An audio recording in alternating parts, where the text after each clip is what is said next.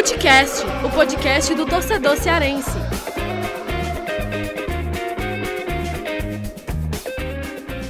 Vem com a gente, rapaziada, Futecast invadindo a pequena área da Podosfera para começar mais um episódio, um episódio especial de número 100 e com assunto muito relevante no futebol sobre a medida provisória 984, que pode é, modificar bastante a questão de direitos de transmissão no futebol. E eu, Lucas Mota, tô como sempre com o Thiago Minhoca. Hoje a gente recebe nesse episódio o Vitor Ferraz, vice-presidente do Bahia. Ele já está aqui com a gente para fazer esse primeiro bloco.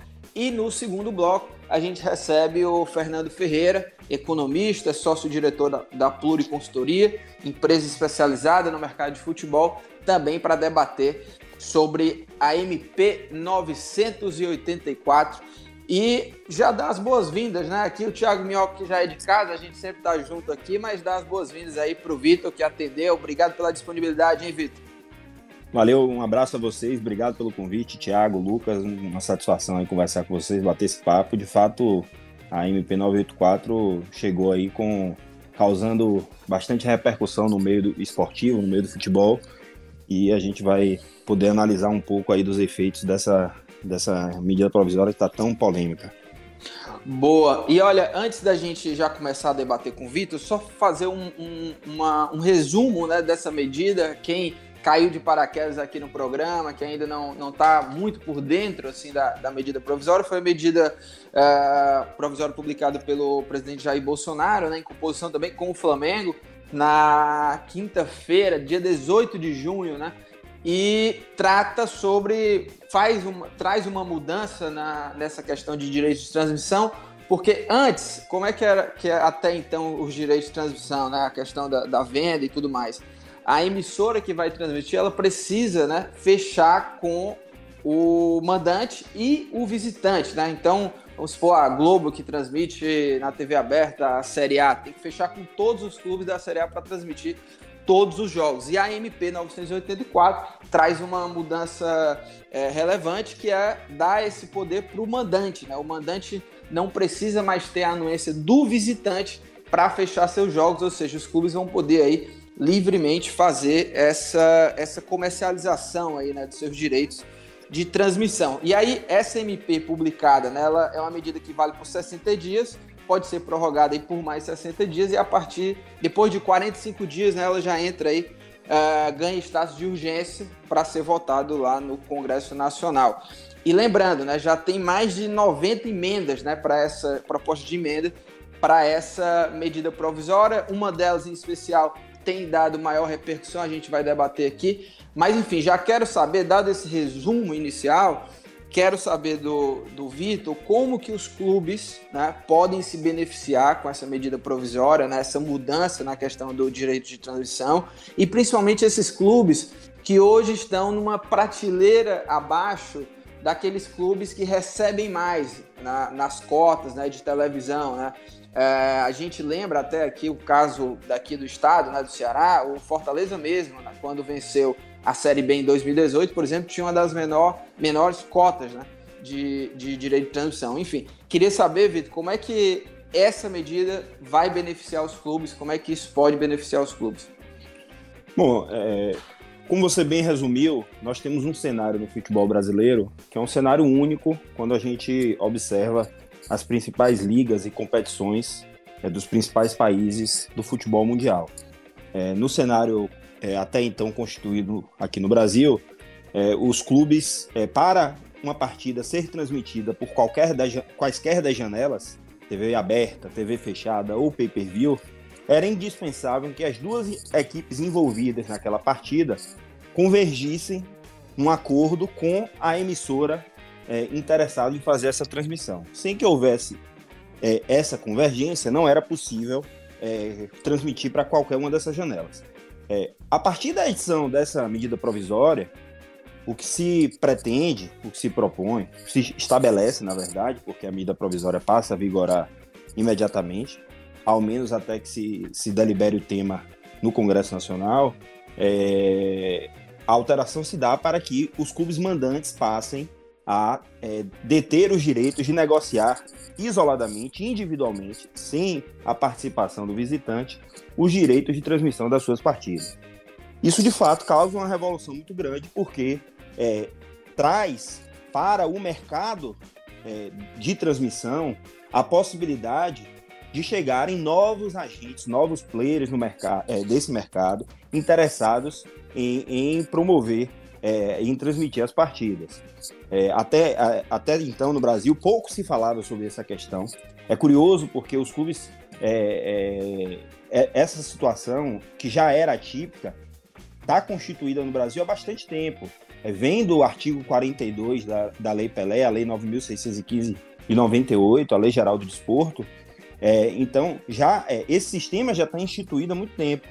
O que acontece é que as pessoas nunca se deram conta para essa discussão, é, nunca se deram conta dessa discussão, da necessidade de debater esse tema de uma maneira geral. Por quê?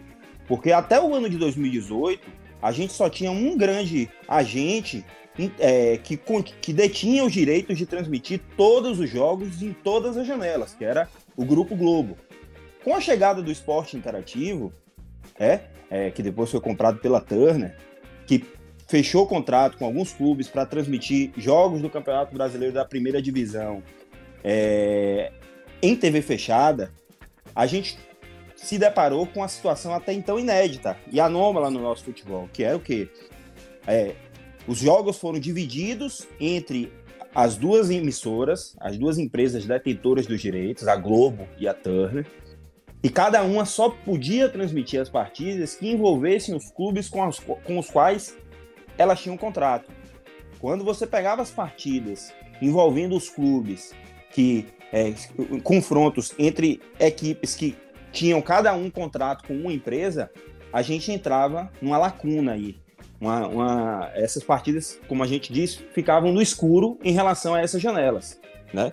Então, com a edição dessa MP, a gente tem dois efeitos. Um efeito é, imediato, inclusive em relação as equipes que já têm contratos firmados, certo? Mas que possuem essas lacunas por conta é, da é, dessa particularidade em relação aos contratos estarem divididos entre duas empresas. Ou seja, a primeira discussão é: é possível que esses clubes, que os clubes é, negociem é, os direitos de transmissão das partidas que não estão abarcados pelos contratos que estão vigorando, esse é um primeiro ponto que com certeza é, é, é já está gerando, na verdade, nem vai gerar, já está gerando muita polêmica. Né? E o segundo ponto é de que forma isso pode é, promover uma transformação no futebol brasileiro, se é que pode. Eu entendo que pode, porque é, abre-se aí a possibilidade da chegada de novos interessados para é, é a transmissão dessas partidas. A gente tem hoje um movimento de, de mudança muito profundo na forma como as pessoas é, consomem o conteúdo de televisão. Cada vez mais o, o consumidor tem interesse em produtos sob encomenda, né, por demanda ali. O que é, que é isso? O, a pessoa vai naquele produto especificamente que ela tem interesse, ela não precisa comprar um grande pacote com várias coisas para assistir o que ela quer. Ela só quer consumir aquele produto especificamente. E existem empresas hoje que já se atentaram para isso e que já entram forte no mercado é, mundial oferecendo esse produto por demanda. Então a gente tem aí é, empresas gigantes multinacionais como Amazon, Netflix, é, Google, Facebook, né? É, enfim, e várias outras que já vêm fazendo esses movimentos em outros países. A gente viu esse ano, só para que as pessoas se deem conta de que essa transformação já está aqui acontecendo. Os jogos das quintas-feiras da Copa Libertadores da América só são transmitidos com exclusividade pelo Facebook. Os jogos é, da Copa Sul-Americana só são transmitidos pela Dazon, né? Então, é, são novos agentes chegando no mercado e com a edição dessa medida provisória, é, que faculta aos clubes mandantes negociarem individualmente é, os direitos de transmissão das suas partidas, esses agentes que até então se viam, é, é, não vou dizer intimidados, mas não se viam estimulados a adentrar nesse mercado por conta é, dessa peculiaridade que o nosso sistema estava constituído, agora é, veem uma grande janela de oportunidade e isso pode fomentar uma competitividade muito grande e, consequentemente, aumentar os valores de arrecadação. Então, Boa, o e... efeito imediato que eu enxergo é esse. Uh, Tiago Minhoca, antes de você já perguntar o Vitor, né? Só, pra, só fazer um, um, acréscimo aqui de comentário, né? Que eu acabei não fazendo no começo, que é dizer também que a gente trouxe aqui o Vitor Ferraz, vice-presidente do Bahia, principalmente também por conta que o Bahia é um dos clubes assim que tem se mostrado mais entusiastas dessa proposta, né? É, ver com bons olhos, mas não só o Bahia, né? Vários dirigentes já é, mostraram aí o, o, os próprios dirigentes aqui de Ceará e Fortaleza, o Robson de Castro e o Marcelo Paes, também falaram com a gente, né? Disseram que veem essa proposta com bons olhos, né? E, e, um, e um outro comentário é que a gente, no, no programa de hoje, a gente não vai entrar muito, obviamente, na questão política dessa medida, né? como a gente até falou no, no, começo do programa, né, tem, tem muita polêmica envolvendo, envolvendo também, então a gente não vai entrar nessa questão política entre o presidente Jair Bolsonaro, Flamengo e o Grupo Globo. Mas vamos lá, Thiago Minhoca. Pois é, Lucas. É, e aí foi importante o Vitor já detalhar esses aspectos, porque de fato a gente está vendo essa mudança, né? Nas competições sul-americanas, como ele bem destacou. O que eu queria saber dele é exatamente porque, assim, a ideia ela é interessante, porque no, no modelo do ano passado, a gente, como você falou, né, tinha essas partidas que basicamente nenhuma emissora de TV fechada podia exibir, porque eram de clubes de emissoras diferentes. Como é que a gente é, pode de, de, ter uma certeza que, porque me parece que o ideal seria a junção de blocos de equipes, o ideal mesmo na prática, né? Eu vi até o Belintani falar que seria realmente todas as equipes venderem conjuntamente ali os dias de transmissão, mas como é que faz para garantir isso? Porque a gente vê hoje uma desigualdade muito grande, né? Equipes maiores praticamente pensam que, por serem grandes, não precisam se aliar a outros clubes e tudo mais. Você acredita que isso é, de imediato pode acontecer? Isso vai levar muito tempo? Isso rara, isso dificilmente vai acontecer? Essa junção dos clubes para venderem coletivamente os direitos de transmissão? Olha, a gente tem a percepção de que, infelizmente, no Brasil ainda há um, um nível de desunião, de uma maneira geral, dos clubes grande. Mas, ao mesmo tempo, eu estou aí no futebol há sete anos, então já eu consigo fazer um, um ter um filme de, é, de algum, alguma evolução que eu, que eu já visualizo nesse sentido. Ao mesmo tempo, a gente visual, é, verifica que há um movimento natural dos clubes em busca de uma aproximação para a construção coletiva de temas de interesse comum. Nesse caso especificamente, eu acredito que isso vai se dar. Sou cético de que vai acontecer imediatamente uma união total, certo? É, se eu disser que eu acredito nisso imediatamente, eu vou estar mentindo para vocês. Mas eu tenho convicção de que muitos clubes vão trabalhar é, em bloco para que consigam melhores negociações. E isso vai fazer com que outros clubes que têm um poder individual maior é, também precisem entrar na, em algum nível de negociação. O que é que eu quero dizer com isso, para a gente sair da, da especulação e para a prática? O Flamengo, que é o, o, maior clube em consumo no futebol brasileiro, né, o que gera o maior consumo, tem a maior torcida por todas as pesquisas que saem aí, é, ele vai ter direito de negociar 19 jogos os 19 jogos que ele for o mandante. Mas os outros 19 jogos que ele estará envolvido e que tem uma demanda muito grande por consumo, principalmente porque esses jogos, a maioria deles vai acontecer fora do Rio de Janeiro e a sua torcida vai ter uma carência por, por ter acesso a esse produto, fará com que o Flamengo tenha que buscar os clubes, ou individualmente ou através de blocos constituídos, para de alguma forma possibilitar ao seu torcedor que tenha acesso àquele conteúdo que lhes interessa bastante. Então, é, ainda que, clube, que, esses clubes com um poder maior é, financeiro e de marca e de negociação é, estejam é, aparentemente tenham uma, alguma vantagem, na prática vai ser necessário um, um, um envolvimento da coletividade. E a outra coisa que vai acontecer muito naturalmente também, na minha opinião, é que clubes é, com um menor poder de influência e, e de receita é, vão se juntar-se, agrupar naturalmente e é, formar esses blocos para melhorar a sua condição de negociação.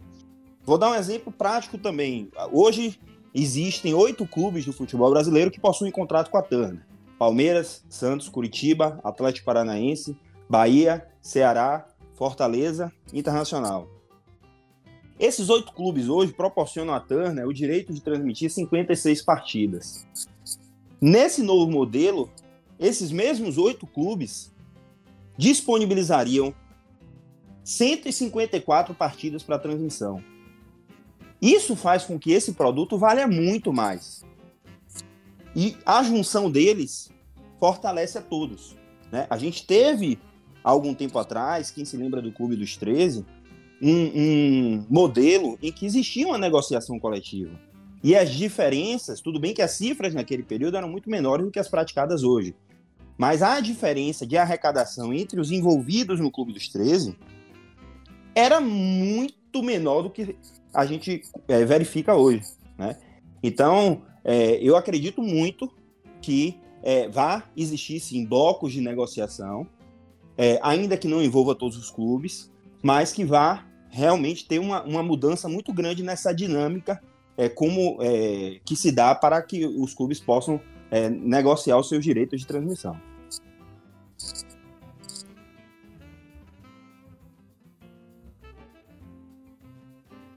Lucas? Opa, eu falando aqui, meu microfone estava desligado, perdão. Mas eu, eu falei aqui no começo do programa sobre a emenda do que está sendo mais discutida, né? Assim, que ganhou maior repercussão, que é uma das emendas, que é essa do deputado Pedro Paulo, né? Do DEM do Rio de Janeiro, que fala sobre essa questão dos blocos e a é, criação de, um, de uma liga, de, distribuição de forma coletiva, né? E fala sobre um ponto de tentar diminuir a diferença do que recebem os clubes, né? Ou seja, nessa emenda prevê, por exemplo, é, que a diferença do clube que vai receber a maior parte e o clube que vai receber a menor parte seja de cinco vezes, né? Cinco, a diferença seja de cinco vezes, assim. É, do maior a diferença, a diferença inicial, né? Ele prevê é, uma gradação. Exatamente, isso. Até chegar no mínimo ali projetado. Né? E aí eu queria saber de você assim, se vocês realmente acreditam assim que essa essa diferença realmente pode cair uh, e, e, realmente a gente não entrar na verdade é num abismo assim de, de, uh, de cotas, né? Com Como na modelo. Espanha, né? Né, Lucas? Como aconteceu sim, na Espanha sim. que que tipo Real Madrid e Barcelona ganhavam, sei lá, tantas vezes mais, bem mais do que os cinco vezes, né? E as outras equipes não, não tinham muita concorrência e precisou de uma interferência estatal para que isso fosse ajustado. Né? Eu acredito que esse modelo é interessante. Sobre a emenda do, do deputado Pedro Paulo, eu tenho. É, eu, eu, de uma maneira geral, eu, eu acho interessante, embora tenha algumas dúvidas em relação à constitucionalidade de algumas propostas, como a obrigatoriedade dos clubes se associarem. Me parece que isso é flagrantemente inconstitucional. Claro que deve ser objeto de um debate, mas é algo que precisa ser visto até para a gente não, não é, digamos assim, entre aspas, parir outra jabuticaba, né? É, e, e, e ser, ser, algo inócuo.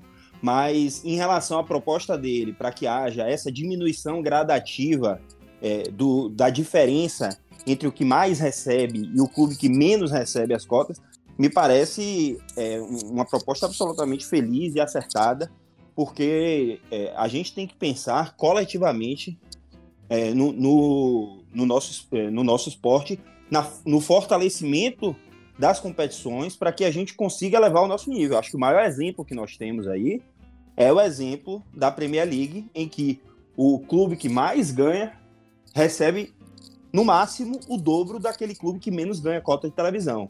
Não à toa, a Premier League é a competição mais rentável, é a competição de futebol mais rentável do mundo e que tem o maior é, é, nível técnico, segundo os analistas. Então, é, esse fomento a uma divisão mais igualitária é algo fundamental para que a gente possa qualificar o nosso produto. Né? E aí os clubes vão ter que trabalhar em outras áreas para que é, com competência, eles consigam é, suas arrecadações e aí de maneira autônoma em relação a todas as outras receitas que estão envolvidas no futebol e que compõem aí o, o, o, orçamento de cada instituição. Mas no que diz respeito à, direito de, à divisão de direito de transmissão, essa proposta me parece absolutamente acertada. Boa. E Thiago Mioca, você tem mais uma pro, pro Vitor para a gente encerrar? A gente tem mais um minutinho e meio aqui com o Vitor para a gente liberar ele e também passar para o segundo bloco. Tranquilo. É, na verdade, a minha pergunta é sobre. Eu vi que o Bahia tá, tá lançando até uma alternativa futura de streaming, de talvez exibir jogos. É, o Fortaleza também já mencionou que vai estar criando um aplicativo. Eu queria saber mais ou menos assim como é que fica é, possivelmente um conflito, não sei, é, dependendo da, da, maneira como isso vai ser executado. Você vendeu o direito de transmissão para uma determinada enfim, é, plataforma, e ao mesmo tempo transmitir a partida. Aí pode gerar uma, uma, uma, um problema de interesse, tipo, o torcedor do, Acho que o, o microfone do Mioca acabou cortando a conexão. Mas, mas deu para entender, se você Deu para entender, né? Pronto, pronto. Deu, sim. Pra gente fechar. Na verdade, a nossa intenção é transmitir aquelas partidas em que a gente tenha disponibilidade, é, de acordo com a legislação que estiver vigente ao momento, é, mas que a gente tenha a, a, a é, possibilidade de transmitir, né? Sem que haja qualquer tipo de, de é, quebra de contrato ou de conflito de compreensão contratual. É, nós temos, por exemplo, o Campeonato Baiano do ano que vem, 2021, é, estará sem é, contrato de televisão firmado, o contrato se encerra esse ano, e nós temos sim a pretensão de estruturar um produto para que a gente já forneça é, as. É, é, as imagens dessas partidas através do nosso aplicativo próprio. Então, a, o, o, fornecimento desse conteúdo se dará de maneira gradual e em respeito a todos os contratos que nós temos firmados hoje. Pronto, Vitor, muito obrigado tá, pela disponibilidade. Obrigadão mesmo de participar aqui desse bate-papo aqui no Footcast. Valeu. Beleza, valeu Lucas, valeu Thiago, obrigado, um abraço a vocês. Valeu. Agora a gente entra aí no segundo bloco, vamos conversar também com o Fernando Ferreira.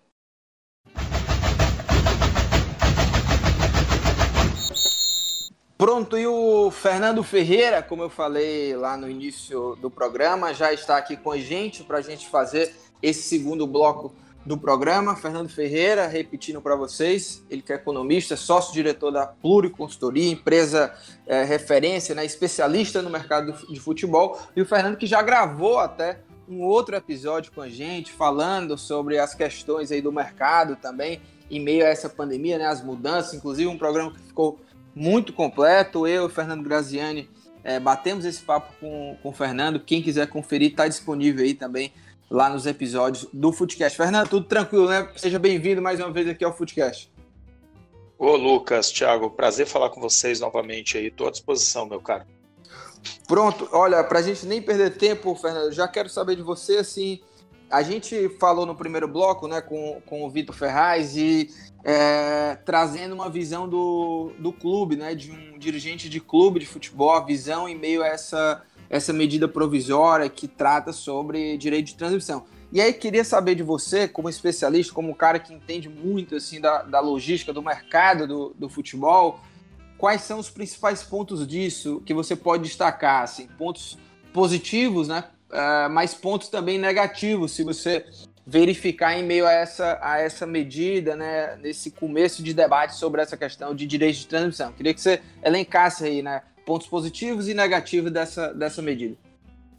É, eu acho, Lucas, que é, na essência a medida é positiva, né? Porque ela permite que os clubes tenham, desculpa, maior capacidade de negociação, que eles sejam dono, um pouco mais donos do seu próprio nariz, né? E que eles é, e permite também que o, o a, haja uma atração de maiores, ma, maior quantidade de players interessados nesse produto. Então, do ponto de vista conceitual, a medida é positiva, né?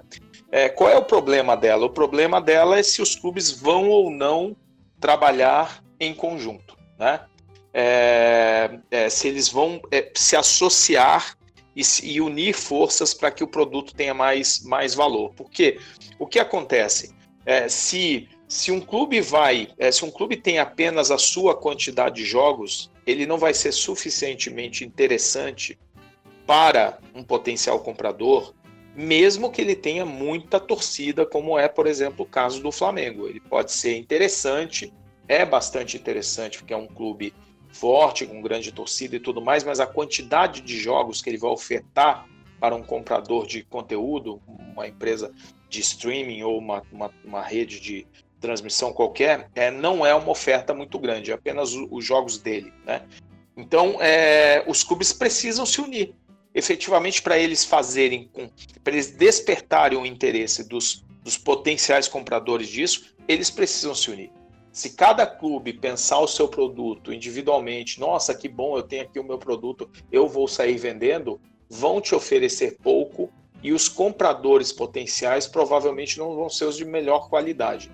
Né? Então, agora que, o, que os clubes têm uma, uma, uma condição que lhes dá muito mais liberdade e flexibilidade para montar uma estratégia para vender o seu conjunto de propriedades de transmissão, né? Veja, os, os, clubes podem, podem ter uma estratégia de ah, eu vou em bloco no Campeonato Brasileiro, eu vou individual no Campeonato Estadual, eu vou botar no meu OTT na Copa do Brasil, ou eu vou, vou juntar o OTT com outro clube é, é, para uma Sul-Americana. Quer dizer, existem inúmeras possibilidades agora de atuação. Então, o jogo ficou potencialmente melhor mas também ele ficou muito mais complexo, né? muito mais complicado, porque agora os clubes antes, até, até esse momento, eles jogavam damas, né? É, que era você sentar com uma empresa e negociar com ela. Né? Agora eles vão ter que jogar xadrez. Né? É, e não só no mercado, como na negociação dessa, dessa, dessa medida provisória no Congresso. Porque agora nós temos um período que vai começar a rolar é, é, que é o período chave, né? Foram apresentadas uma quantidade enorme de emendas, mais de inclusive 90. mais de 90 e inclusive nenhuma emenda da Comissão Nacional de Clubes, que já mostra que a empresa de televisão está jogando xadrez e os clubes estão jogando damas. Tiago Minhoca? É, eu queria saber com o Fernando é, eu sei que lá no Campeonato Mexicano é dessa maneira, né? E aí é, acontece lá no, no, México, por exemplo, de ter horários diversos assim de, de partidas. Eu fico imaginando se por acaso, mesmo havendo é, junção de clubes, mas sejam é, agrupamentos ainda muitos, entendeu? Por exemplo, um grupo com três, outro grupo com quatro, outro sozinho, outro com dois. Digamos que Corinthians e Flamengo juntos acham que serão suficientes para vender a um bom preço. Uh, isso não pode atrapalhar também, até na questão comercial do produto, da venda de horários diferentes demais, atrapalhar como geralmente é no México? É, eu, eu é, potencialmente ele é positivo. Se os clubes agirem como você está falando, Thiago, vai ser o resultado vai ser negativo, não há a menor dúvida. Não adianta ir individualmente ou ir em grupos de dois, três ou quatro clubes, porque veja, quatro clubes, você está ofertando quantos jogos para. Pegando o Campeonato Brasileiro como parâmetro, né? Você está ofertando muito é. pouca coisa para o outro lado, para o é. comprador. É. Então, 76 jogos. Você está tá ofertando muito, pou, pouquíssima coisa para eles lá. Então, na verdade, você vai ter que, que, que compor blocos relevantes. Porque se você vai chegar para uma, uma gigante do streaming ou uma gigante do, do, do, do broadcast em geral e vai oferecer para ele, ah, eu tenho 76 jogos, o cara vai perguntar, escuta, quantos jogos são isso aí? Ah, são, são 380, 190 manos.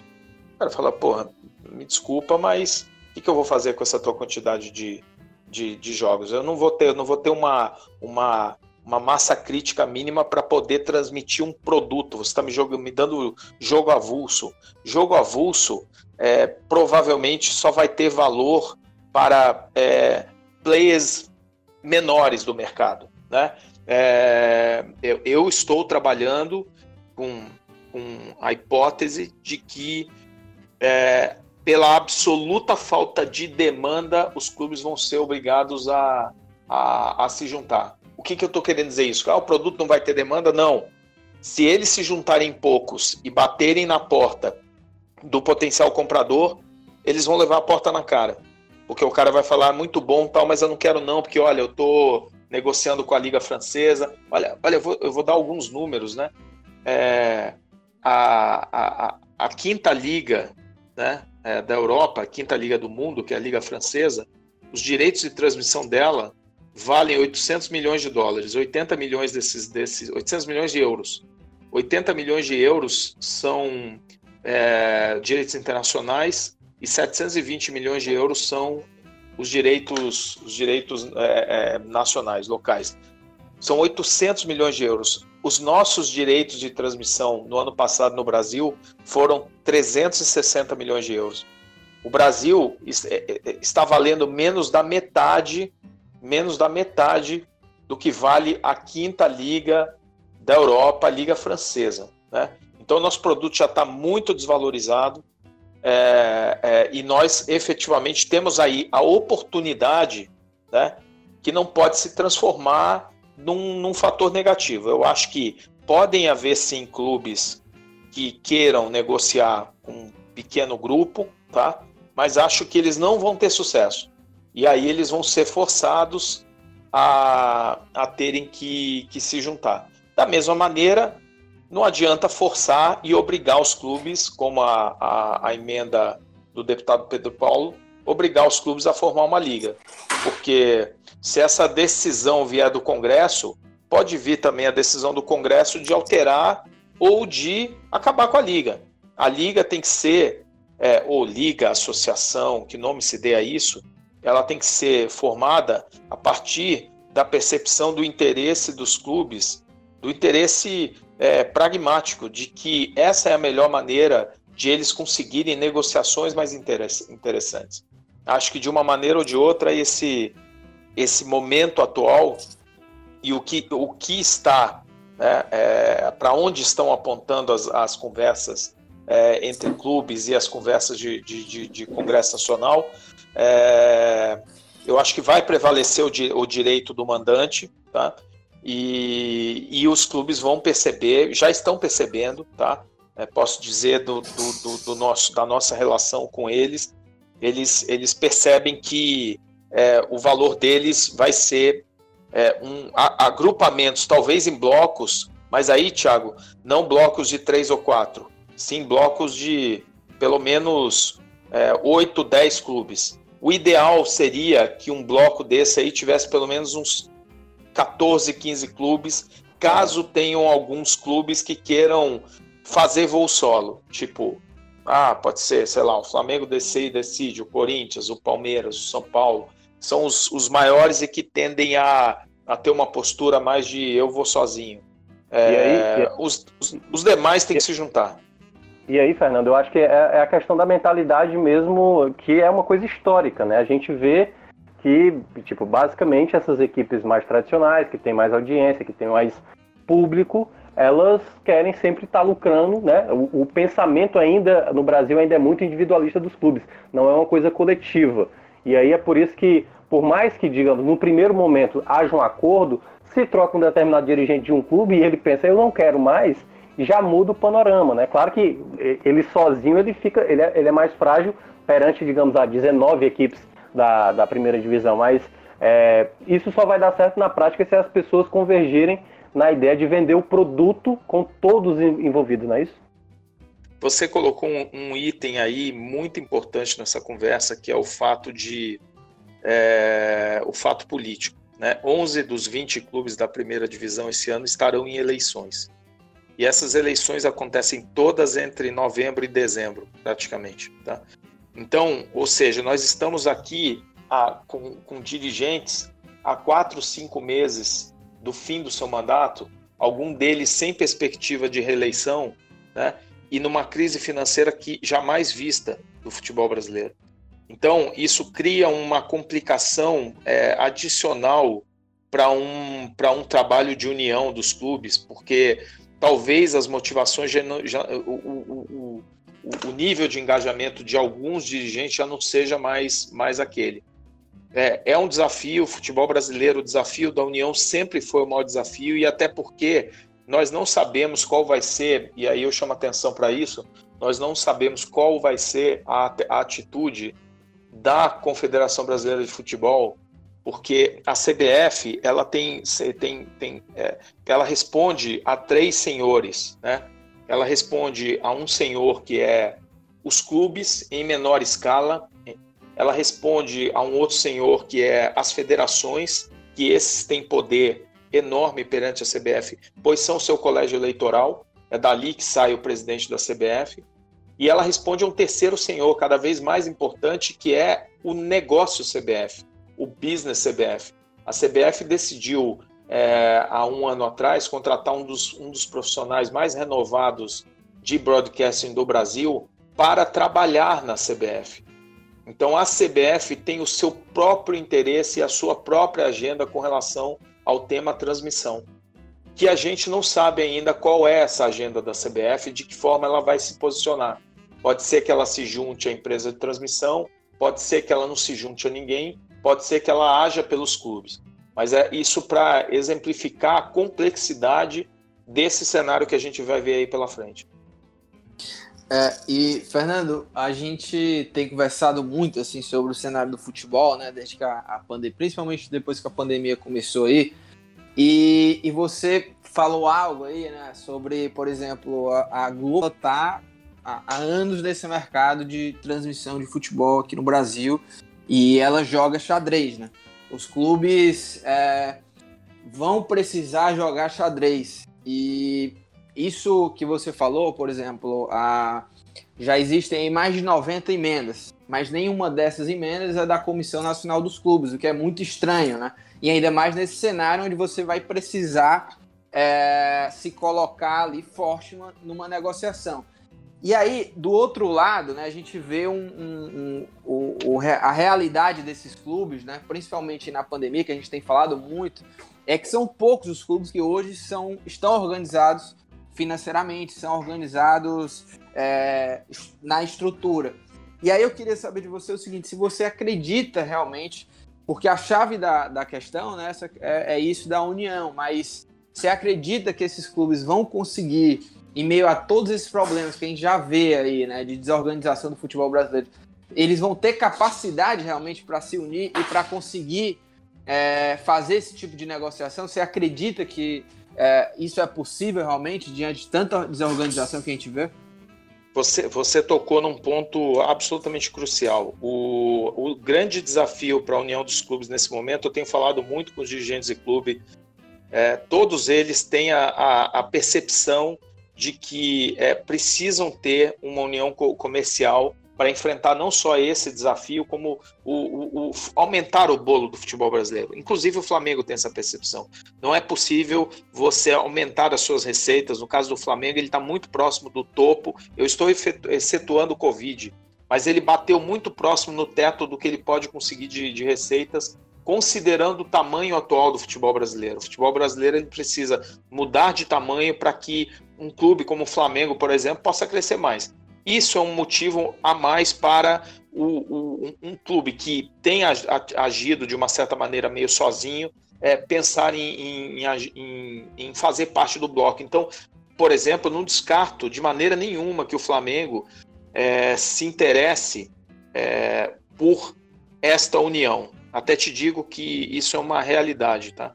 Mas o ponto central aqui é o seguinte: os clubes de futebol, olha esse dado, os clubes de futebol têm um endividamento líquido de 9,2 bilhões de reais, tá?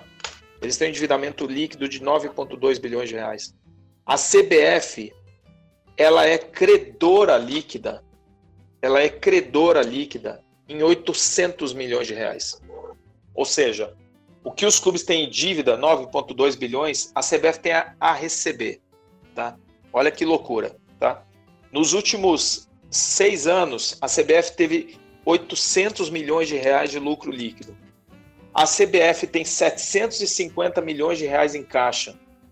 A Rede Globo tem 9 bilhões de reais em caixa. Mesmo com essa crise, tá? Balanço trimestral que saiu agora. É... E os clubes têm uma necessidade de capital de giro de 5 bilhões de reais. Então você matou a charada onde que está a complicação. A complicação de montar a liga é a seguinte: provavelmente a CBF vai acompanhar os movimentos e aí ela põe, é, ela tem uma rede de informação muito importante para acompanhar tudo. Então ela tem olhos e ouvidos em todos os lugares, provavelmente inclusive aqui na nossa sala, tá?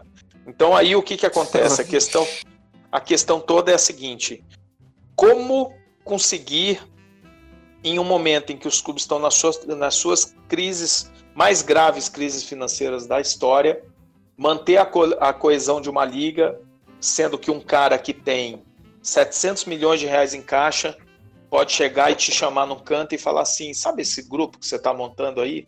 Não precisa montar, não, vai, eu te dou um crédito aqui de 5 milhões aqui que eu resolvo a tua vida agora. Você não tem dinheiro para tem dinheiro para nada.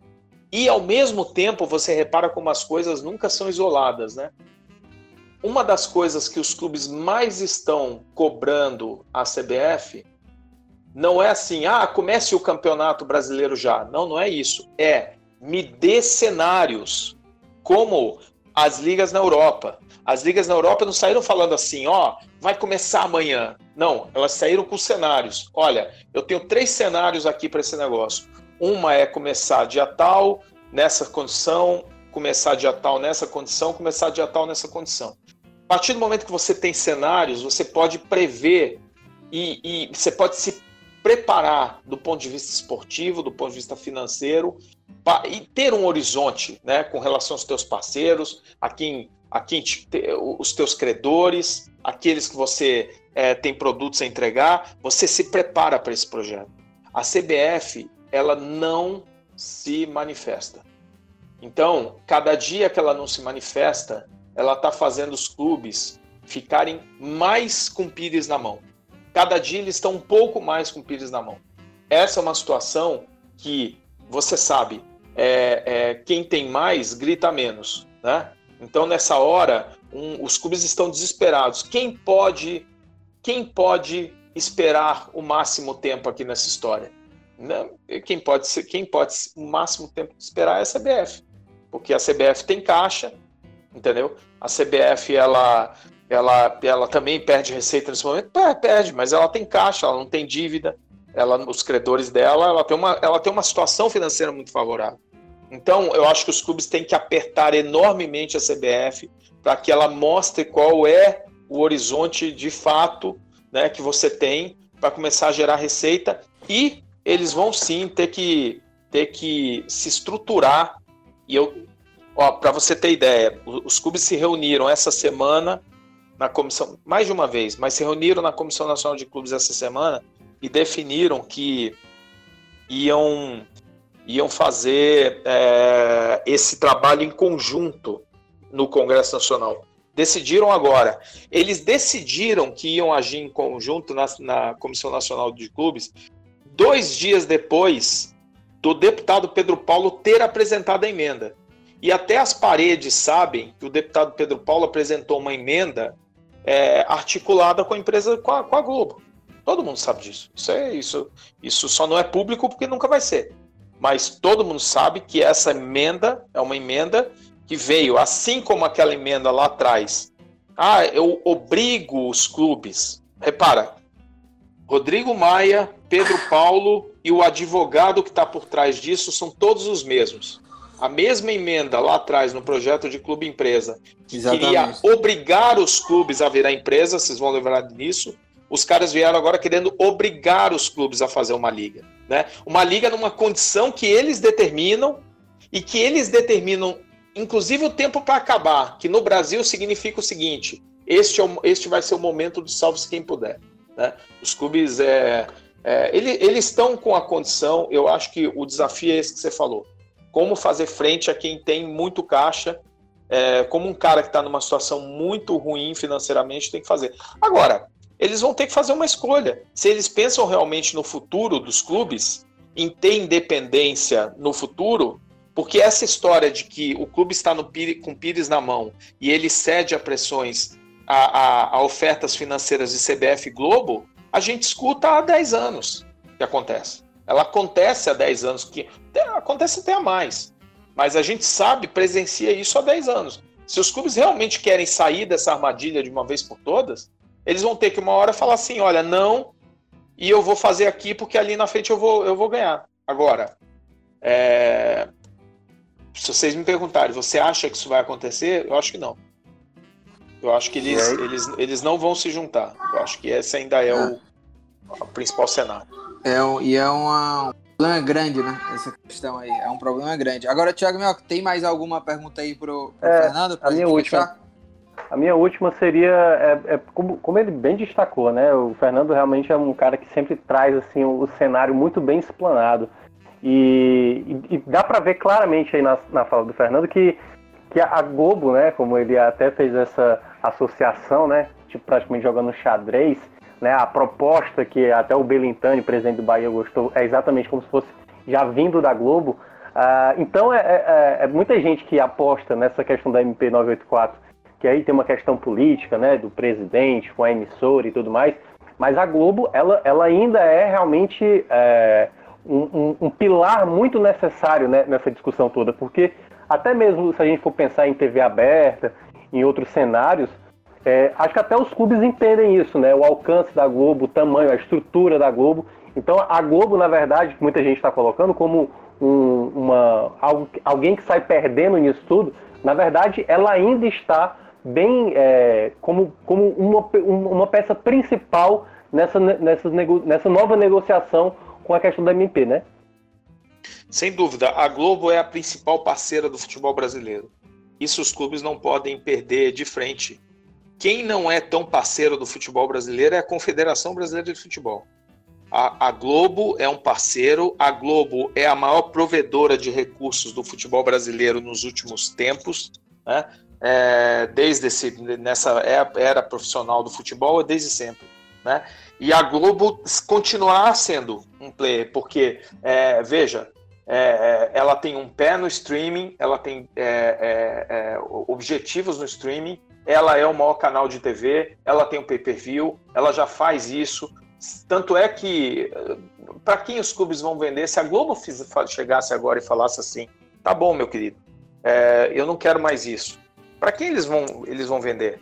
Então, os clubes precisam urgentemente se posicionar para buscar novos players, inclusive lá fora, para se preparar um momento em que, pela primeira vez, talvez a Globo não tenha mais todo o interesse que teve no passado com o futebol. Veja o que aconteceu ontem com, a, com aquela liminar da FIFA, né, em que ela tomou lá a decisão de, de parar de pagar, né, é, conseguiu uma liminar, né, não tomou a decisão de conseguir uma liminar para não pagar os direitos da Copa do Mundo. Você imagina. Sabe por quê? Um dos motivos é, é porque ela sabe que no Brasil, quem é que vai comprar?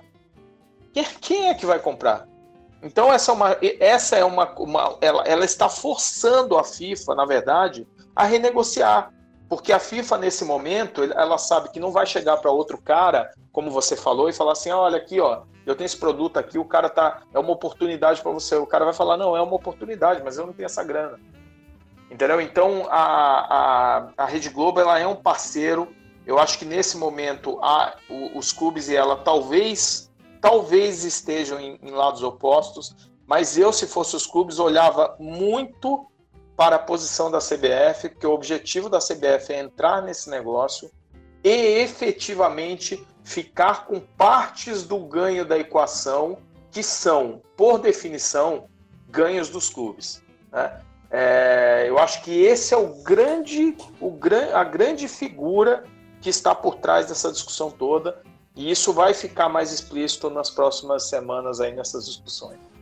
Boa, Fernando, é, papo completo com você mais uma vez. Te agradeço demais aí é, por mais uma vez estar disponível aqui para bater esse papo com a gente aqui no Footcast. Obrigado, hein?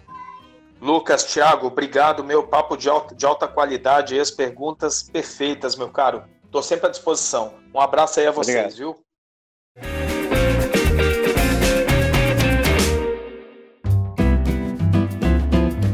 E chegando aqui no quadro tradicional Dicas Aleatórias, né? Para a gente encerrar aqui mais um episódio, episódio de número 100, para a gente fechar com chave de ouro, viu, Thiago Minhoca? Que programa, foi muito legal ter conversado aí com o Vitor Ferraz e o Fernando foi, Ferreira. Eu acho que é, deu para entender muito bem esse cenário, tudo que envolve essa medida provisória aí que tem muita polêmica, ainda tem muita coisa para rolar, né?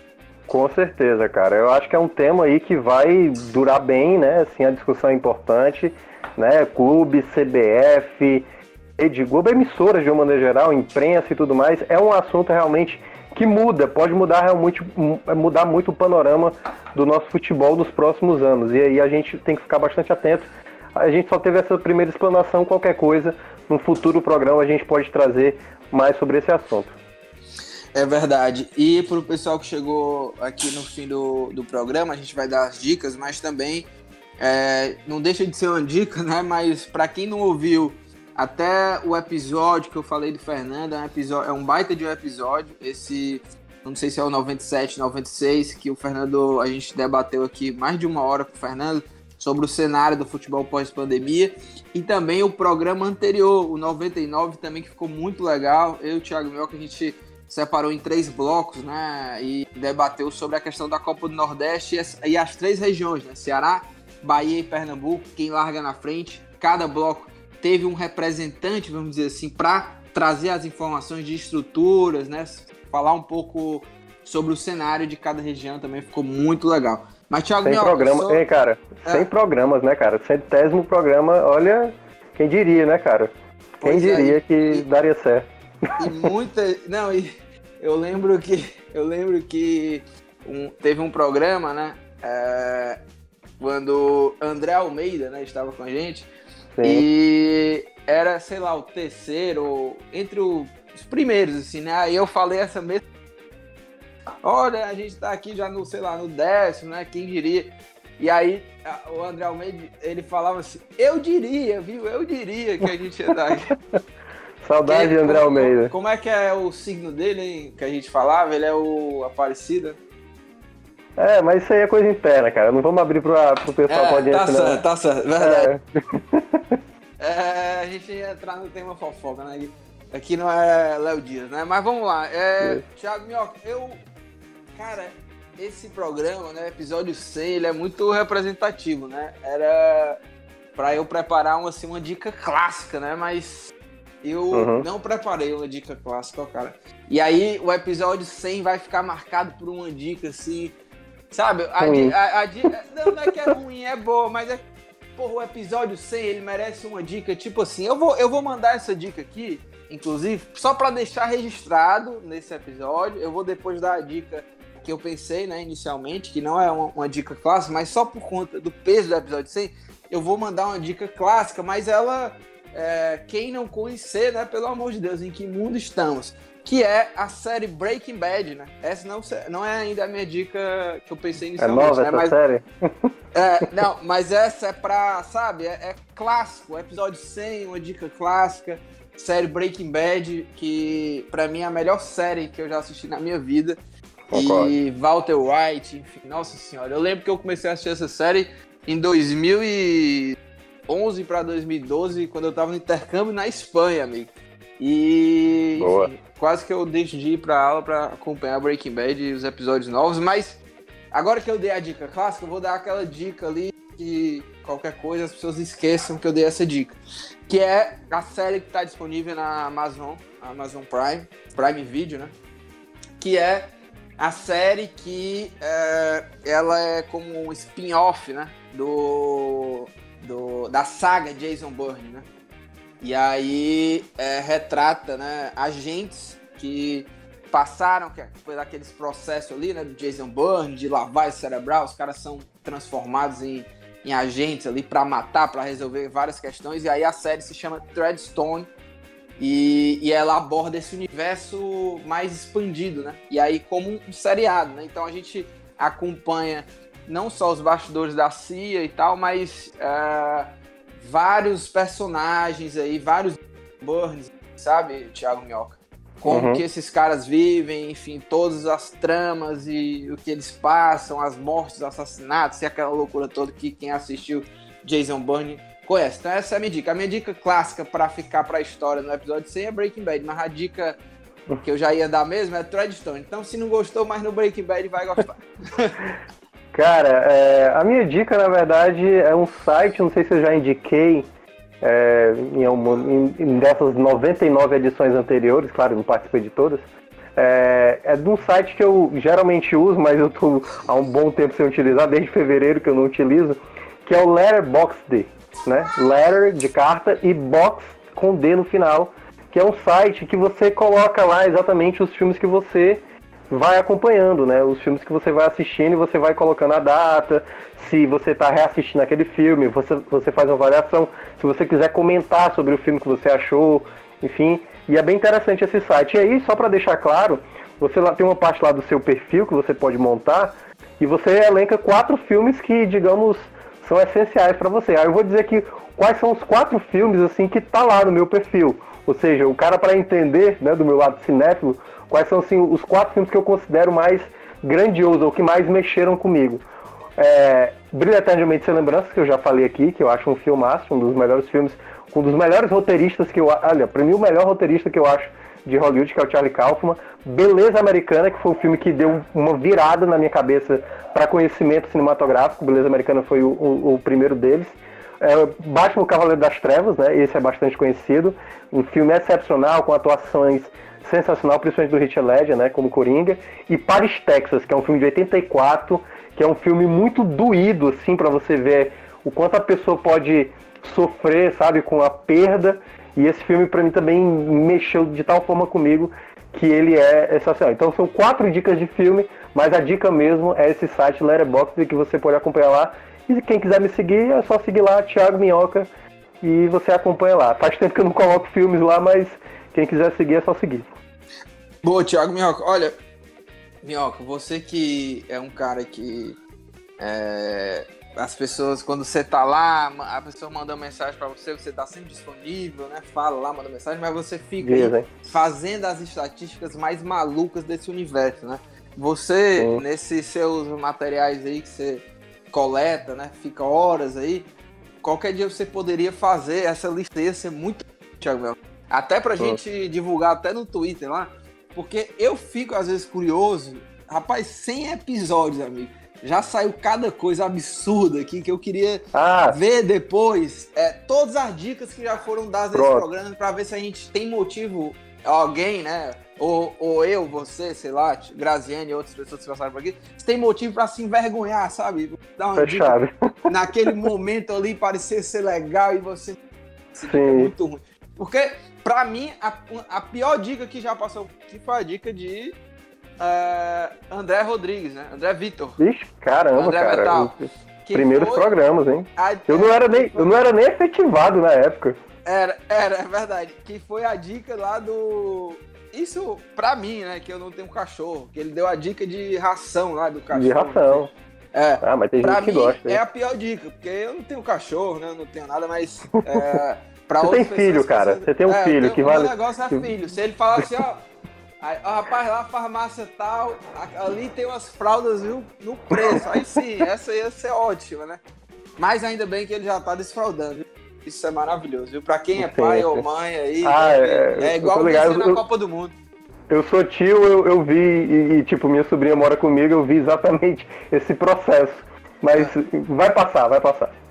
É, mano, é, é, cada processo é. Começou a andar, você ganhou ali a Libertadores, é, desfraudou Copa do Mundo, é, é, só título, né? Mas, Thiago é, é isso, episódio 100 tá indo pros livros, agradecer aí todo mundo. Ah, diga aí. E só para lhe garantir, vou fazer esse levantamento. Quem Boa. sabe, der, porque realmente são muitas, são muitas dicas até lá, mas eu vou tentar no próximo programa já deixar tudo pronto e qualquer coisa a gente coloca lá nas nossas redes sociais, lá no nosso Twitter. Como é o Twitter? Eu nem lembro mais o Twitter. É, é verdade. É, quem lembra, né? Quem... Mas o nosso Twitter, né? Arroba Footcast, underline podcast. Boa. O Thiago Minhoca tá nas redes sociais lá no Twitter como arroba Thiago Minhoca, né? Isso. E o meu Twitter é arroba LucasMota28. No Instagram é repórter Lucas Mota. E, e é isso, né? A gente vai ficando por aqui. Uh, lembrando aí, né? O Graziani também grava com a gente Footcast, mas ele não tá podendo gravar por conta mesmo de é, correria mesmo, né? Da redação, reunião e tudo. Então eu e o Thiago Melco a gente tá tocando esse barco aí. Mas é isso, a gente vai ficando por aqui e espere em breve, hein, Thiago Melco? Essa, essa lista aí, viu? Vai ser boa, boa, jogar nas redes sociais e falar aqui também no programa. Mas valeu, estamos ficando por aqui. Roteiro Lucas Mota e Tiago Minhoca, o rei dos números. É... E a edição, claro, a nossa amiga Mariana Vieira. Este podcast é a realização do Povo Online. e episódio 100 chegou ao fim. Valeu e até a próxima semana. Valeu! Música